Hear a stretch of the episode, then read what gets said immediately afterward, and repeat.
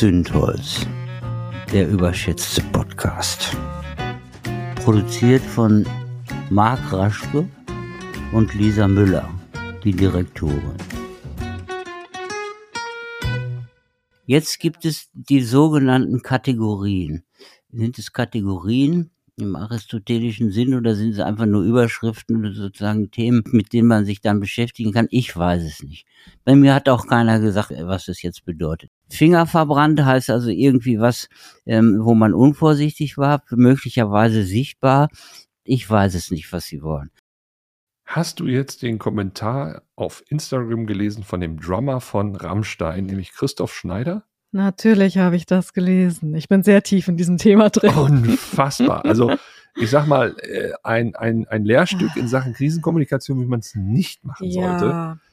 Absolut. Ich glaube auch nicht, dass da nochmal jemand Professionelles drüber geguckt hat. Nein, nein, nein, absolut. Also eine absolute Katastrophe. Und ja. ich werde jetzt mit euch mal in dieses Schreiben rein und mal an so ein paar Stellen euch erklären, warum das überhaupt nicht so mm. geht. Und ich bemühe mich hier keine Geräusche dabei zu machen, weil es mich einfach zu sehr ärgert, dass ich sowas rausgeht. Deshalb habe ich den Part übernommen, weil ich glaube, Frau Müller ansonsten äh, durch die Decke geht.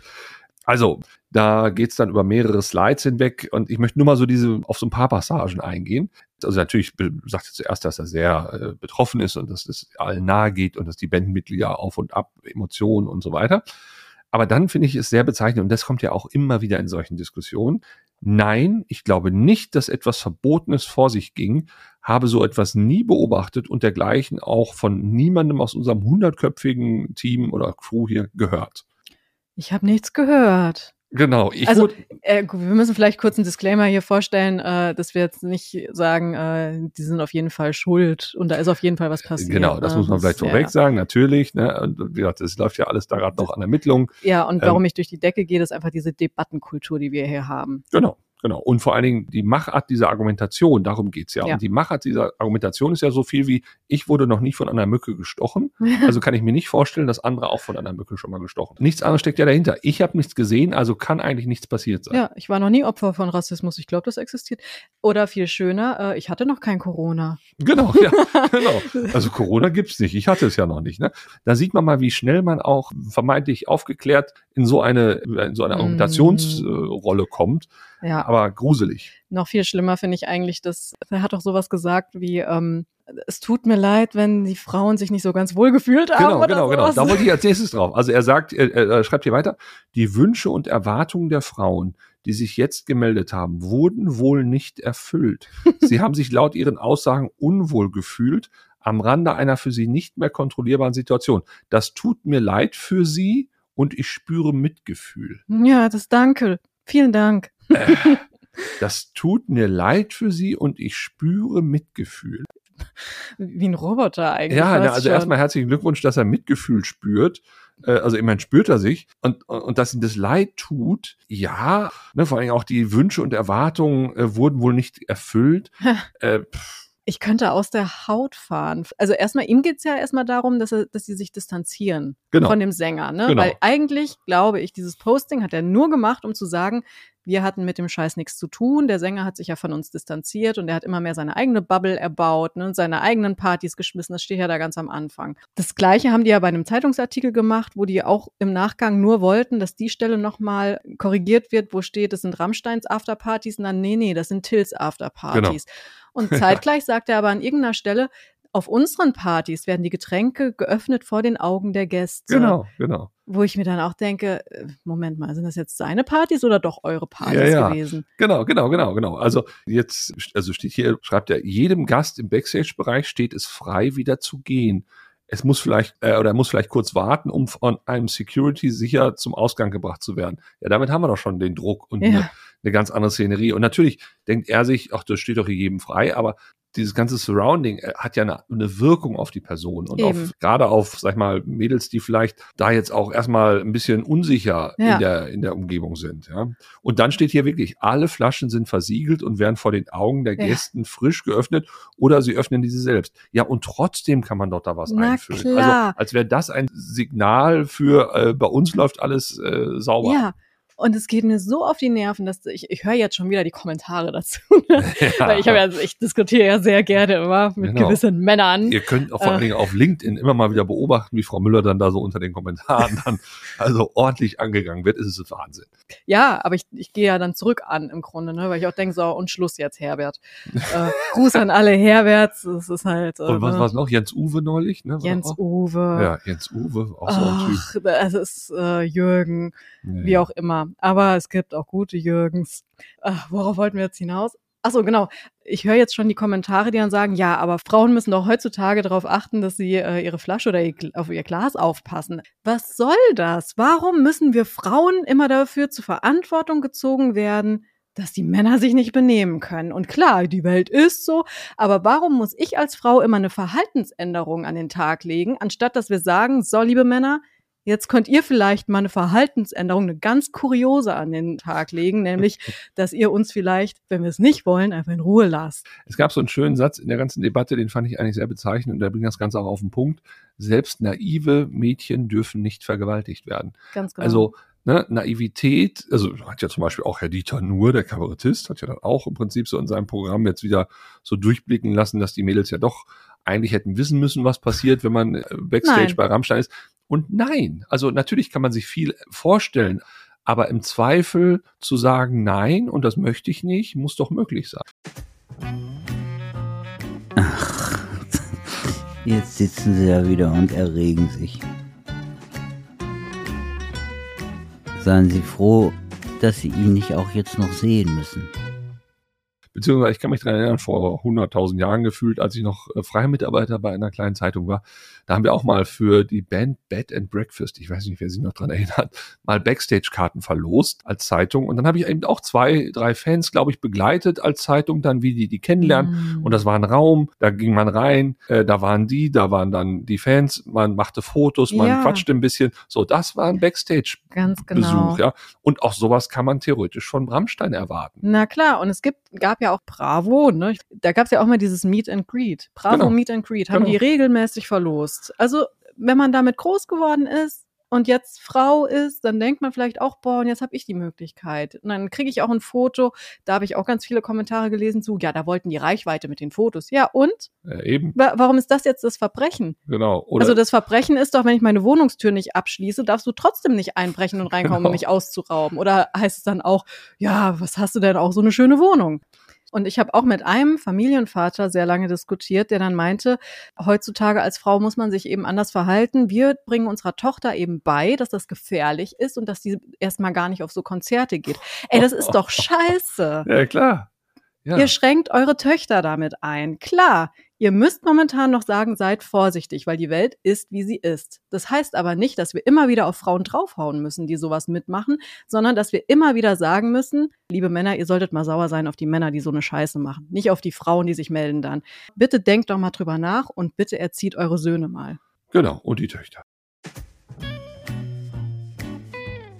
Feuerfrei, militärische Assoziation, was das jetzt mit intellektuellen Ne, könnte möglich sein. Also in, in, dem Geschäft, wo sich alle, da waren wir ja schon, wo sich alle sehr gerne erregen und äh, sehr gerne empört sind über alles Mögliche, über jeglichen Mist, könnte auch eine Militärmetapher irgendwie sinnvoll sein.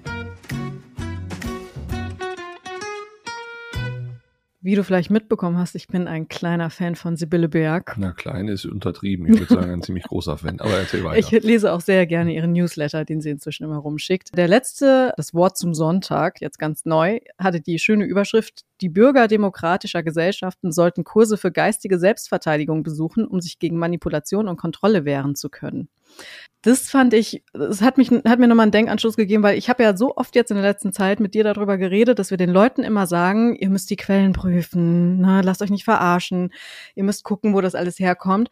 Aber dass ich glaube, dass da eben gar keiner mehr Zeit zu hat was, was macht man jetzt eigentlich als Bürger, der überfordert ist, der Vollzeit arbeitet, der vielleicht noch Kinder zu Hause hat?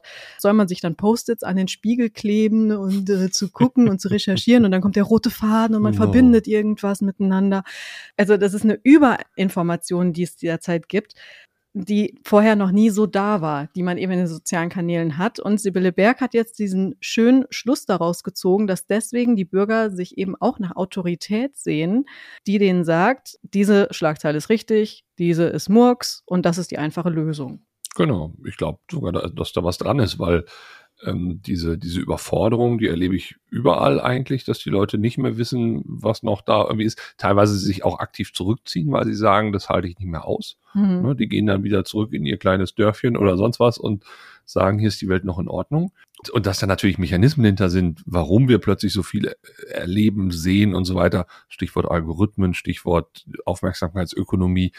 Gewisse Interessenslagen wollen, dass wir ein bisschen überfordert sind mit Informationen. Genau. Aber grundsätzlich muss man natürlich auch sagen, äh, nicht unbedingt jedes Mehr ist dann auch am Ende ein Plus. Ne? Also weil diese Überflut, das ist so ähnlich wie, wie wenn du an einem Buffet stehst und eigentlich alles essen kannst, weil mhm. da alles abholbar ist und dann überfutterst du dich. Wenn du mhm. allerdings à la carte isst, das, was dir vorgehalten wird quasi, dann hast du äh, genau. eine künstliche Grenze. Ja, und ich hatte mir halt auch noch gedacht, klar, die sehen sich jetzt nach so einer Art Moses, der das Meer teilt in ja. gut und schlecht. Ja, ne? der, der, der, dir das à la carte Menü dahinstellt und sagt so, du isst jetzt das als Vorspeise, das als Hauptgericht und das als Nachtisch. Das ist ja auch Überangebot. Wir sind ja auch mit äh, einer Speisekarte, die zu viele Gerichte hat, überfordert, können nicht mehr auswählen dann. Ne? Genau. Ja, und meine Theorie dahinter war jetzt auch noch klar. Deswegen kriegt natürlich die AfD auch nochmal einen Aufschwung, weil Politik grundsätzlich in der Kommunikation natürlich eh schon schwarz-weiß angelegt ist. Ja oder nein. Die wollen nicht wie die Wissenschaft mal gucken und mal prüfen. Mhm, das, das Volk will auch nicht nochmal gucken und mal prüfen. Genau. Die haben schon genug zu tun im ja. Alltag die Grünen machen aber eigentlich genau das. Die wollen sich immer in Diskussionen begeben mit allen. Ja. Und das ist vielleicht momentan wirklich der große Fehler in der Außenkommunikation, dass ja. man da immer guckt, dass man alle irgendwie mitnimmt und dass man fair bleibt, während die AfD leider es relativ großartig macht mit einfachen Botschaften.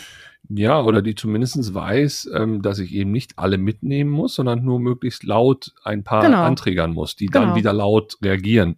Also deshalb, ich, ich kann auch offen gesagt Profi-Politiker nicht mehr ertragen, die irgendwie kommen mit, ja, wir müssen den Diskurs wieder pflegen und bla bla bla. Ja. Mhm. Ähm, das könnt ihr euch irgendwie auf euren Parteicamps, die ihr irgendwo macht, einmal im Jahr, könnt ihr euch das gegenseitig ins Aufgabenbuch schreiben. Aber auf der Straße herrscht leider mittlerweile ein anderer Ton. Mhm. Und da mal gegenzuhalten, ja, gegen das, was AfD und Co. machen, nämlich auch mit den auch einfachen Botschaften. Und es gibt einfache Botschaften. Auch im konstruktiven Sinne gibt es einfache Botschaften. Zum Beispiel die Botschaft, alte Menschen werden jetzt bald sehr viel sterben. Mhm. Punkt. Ja, also die Angst, die damals bei, bei der Pandemie war, jetzt mal auf den Klimaschutz übertragen. Geht. Natürlich ja. kann man jetzt sagen, ja, mit Angst darfst du nicht, oder Angst hält nur begrenzt in Sachen äh, Spannung und Aufmerksamkeit.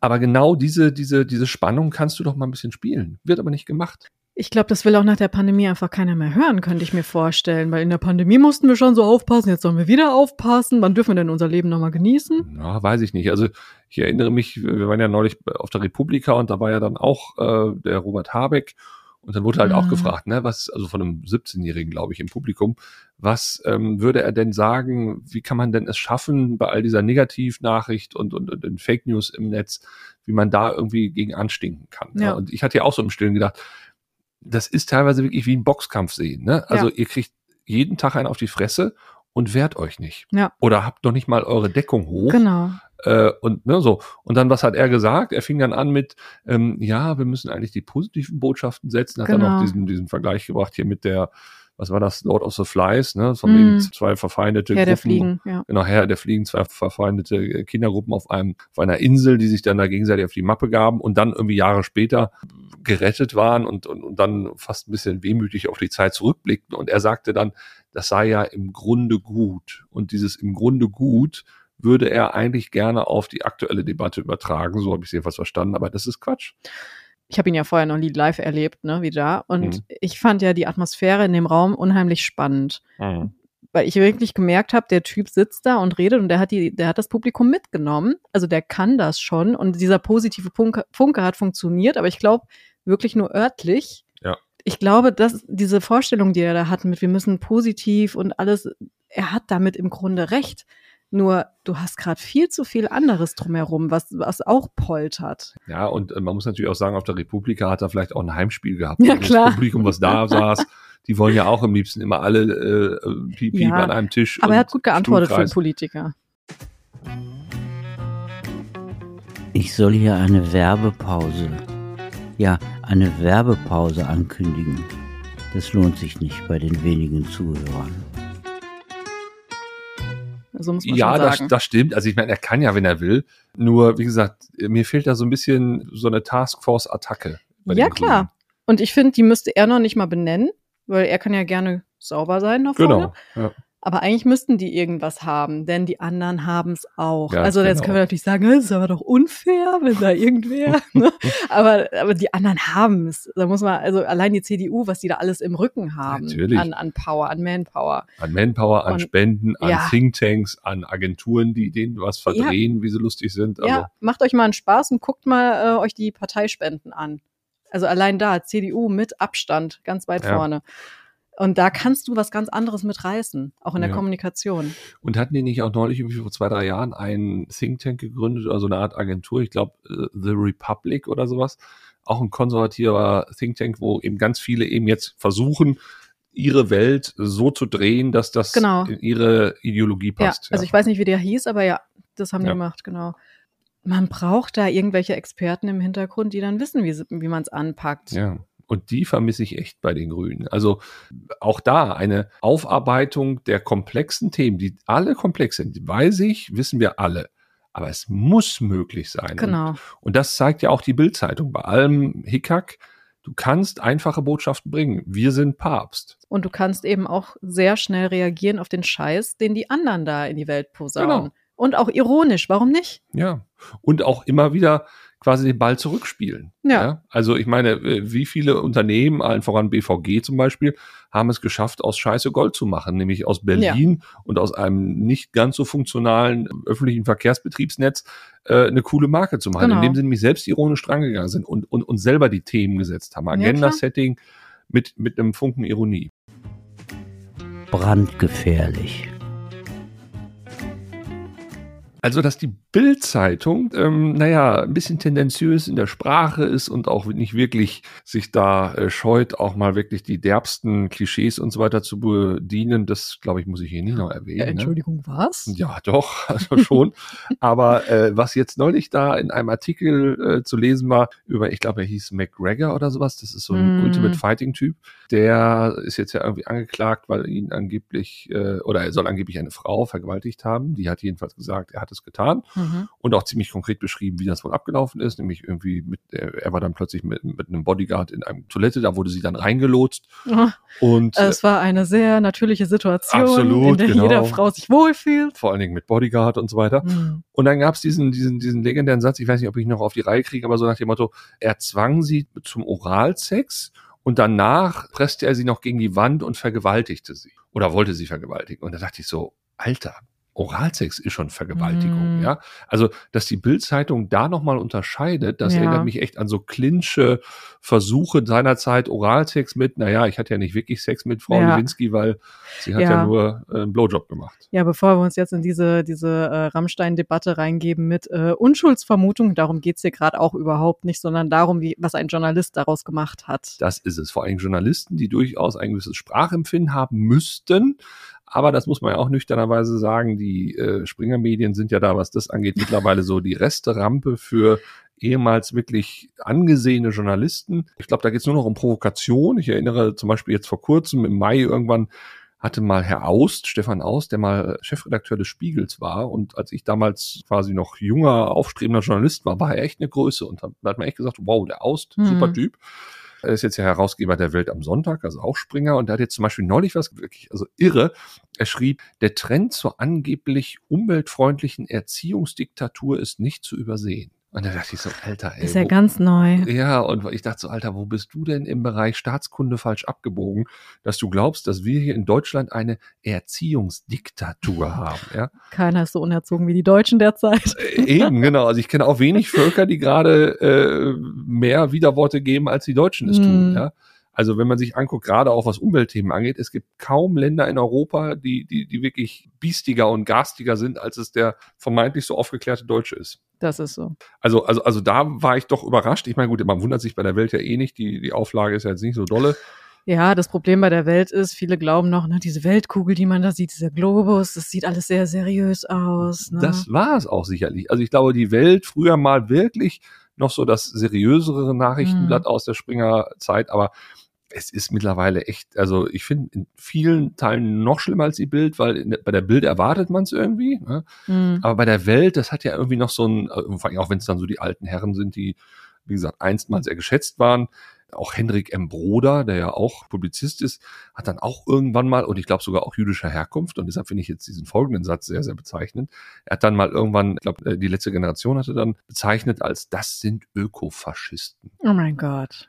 Ja. Was sind Sie denn jetzt, Faschisten oder die RAF? Jetzt bin ja, ich aber genau. verwirrt. Genau, also genau, welche, welche Terroristengruppe, auf welche einigen wir uns denn da jetzt? Also da, da merkst du auch so ein sprachliches Wettrüsten und, und, und, und denkst ja. im Stillen, wie entglitten muss man eigentlich sein, dass man, dass man das mal eben so ja. ranzieht.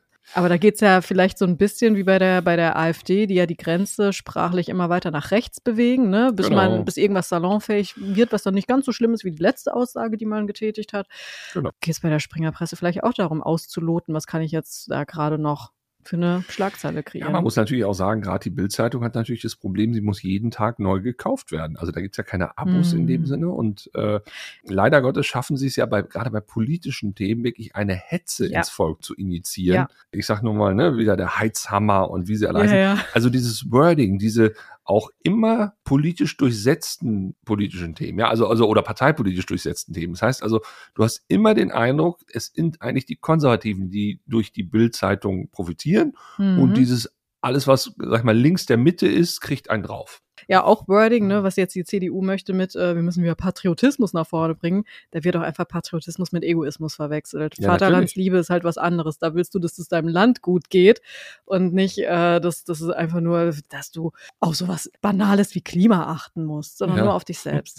ja, ja, klar. Patriotismus kann mitunter auch sogar was sehr Selbstloses haben. Ne? Denn wenn genau. ich für mein Vaterland kämpfe, opfere quasi. um mich opfere, genau, dann habe ich nämlich genau das Gegenteil ja. erreicht, nämlich dann ist das, ja, aber das kriegen die halt nicht so hin. Also das ja. ist halt, das wird dann so gebogen.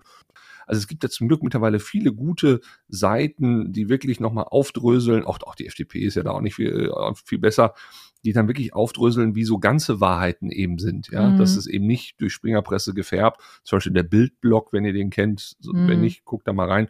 Oder auch die Seite Volksverpetzer ist da auch sehr, sehr äh, mhm. aktiv immer, um das alles aufzudröseln. Es ist nur so erschreckend, teilweise auch schlecht gemacht, diese mhm. Hetze. Das Schlimme aber ist, diese Lügen verfangen im Volk. Ja. Und die Leute reagieren darauf. Die Leute haben vermeintlich eine einfache Antwort hm. für all das, was komplex um sie herum ist. Und das macht mich echt äh, ein bisschen traurig. Oh, mich auch. Ich glaube, das lassen wir jetzt auch einfach mal so stehen und gehen lieber in die nächste Kategorie mit weniger Depressionen. Das stimmt. Programmankündigung. Aber apropos Depressionen, da haben wir vielleicht doch noch ein Eisen im Feuer. Ja, das haben wir vor allen Dingen. Äh, wir wollen jetzt ja auch mal ein bisschen vertiefend in diesem Podcast dann immer in Themen rein. Und das große Thema Erregung, was ja die Springerpresse auch ziemlich gut schafft, das haben wir besprochen mit jemandem, der da auch eine sehr reflektierte Meinung zu hat, weil er nämlich auch zum Beispiel sagt, dass Erregung auch ein Teil von Identitätsstiftung sein kann für ein Volk, wenn sich quasi von Nordsee bis runter äh, Richtung mhm. Bayern alle auf die gleichen Themen anspringen und erregen, dann eint das auch mitunter. Genau. Und wir wollen jetzt gar nicht so viel vorwegnehmen, aber das ist übrigens der großartige Dr. Alexander Risse, der auch diese Kategorien hier einspricht. Genau, die wunderbare Erzählerstimme, die aber, wie gesagt, auch sehr reflektiert mit anderen Themen gesellschaftlicher Art umgeht. Und äh, ursprünglich ist er Arzt gewesen, jetzt im Ruhestand und immer noch sehr philosophisch interessiert mhm. und genau auf der unheimlich Ebene. belesen, genau. genau. Unheimlich belesen und auf der Ebene haben wir ihn abgeholt. Noch ein Eisen im Feuer haben wir in Deutschland ein Problem zu diskutieren? Schaffen wir es nicht mehr, einander zuzuhören, weil sofort alles in eine Erregung übergeht und in eine Aufregung, in eine Hysterie, die dann eigentlich kein Miteinander mehr möglich macht? Darüber möchte ich heute mit Dr. Alexander Risse sprechen, ein lieber Freund von mir, der unter anderem Neufeminologe ist. Phänomenologe. Phänomenologe und das haben wir doch schon mehrfach geübt. Genau, das stimmt. Ich wollte auch nur wissen, ob du zuhörst hier, ja, und ob das alles hier so technisch klappt. Mhm. Und die Grundfrage ist jetzt halt, ähm, erregen wir uns zu viel aus deiner Sicht? Also, das hatte jetzt gleich diese kompliziert aufgestellte Frage, hatte zwei Aspekte. Einmal das mit dem Zuhören äh, und das zweite mit der Erregung. Bleiben wir mal bei der Erregung mit der Frage, erregen wir uns heute in der letzten Epoche, letzten Dekade, letztes Jahrhundert, letztes Jahrtausend, erregen wir uns zu viel, dann würde man als erstes sagen, für die rezente Entwicklung 19. 20. Jahrhundert, nee, wir erregen uns nicht zu viel. Erregungen waren zunächst durch katholisch-nationalsozialistische Moralvorstellungen alle unter der Decke, aber es gab natürlich unglaubliche Erregungen. Also wenn man zum Beispiel im, viktorianischen England den Knöchel einer Frau gesehen hat, kam es spontan ähm, zur Ejakulation bei den perzipierenden Männern. Das war eine Erregung, konnte man nicht drüber sprechen, aber es war eine Erregung, die war zu, war zu sagen latent überall, also sozusagen das Kopulative. Sehr schön, kann man es auch nachlesen in diesem Buch über Ungarn nach dem Krieg oder während des Krieges. Parallelgeschichten, wo die Geschichte Deutschland, Ungarn und dann Maghrebinien erzählt wird, wo unterschwellig sozusagen dauernd eine wollüstige, und zwar genital wollüstige Erregung stattgefunden hat und teilweise die Leute nur auf die Gelegenheit gewartet haben, übereinander herzufallen. Also das Erregungsmuster war sexuell gesehen sehr hoch und hat dann auch nochmal zugenommen im Rahmen der sexuellen Revolution, wo jetzt die Abdeckung des Körpers, auch der Schamteile immer weiter rückläufig war. Das war die, die emanzipatorische Erregung, also jetzt individual emanzipatorische Erregung durch Sexualität. Raschke schläft wieder. Die Sätze sind zu lang.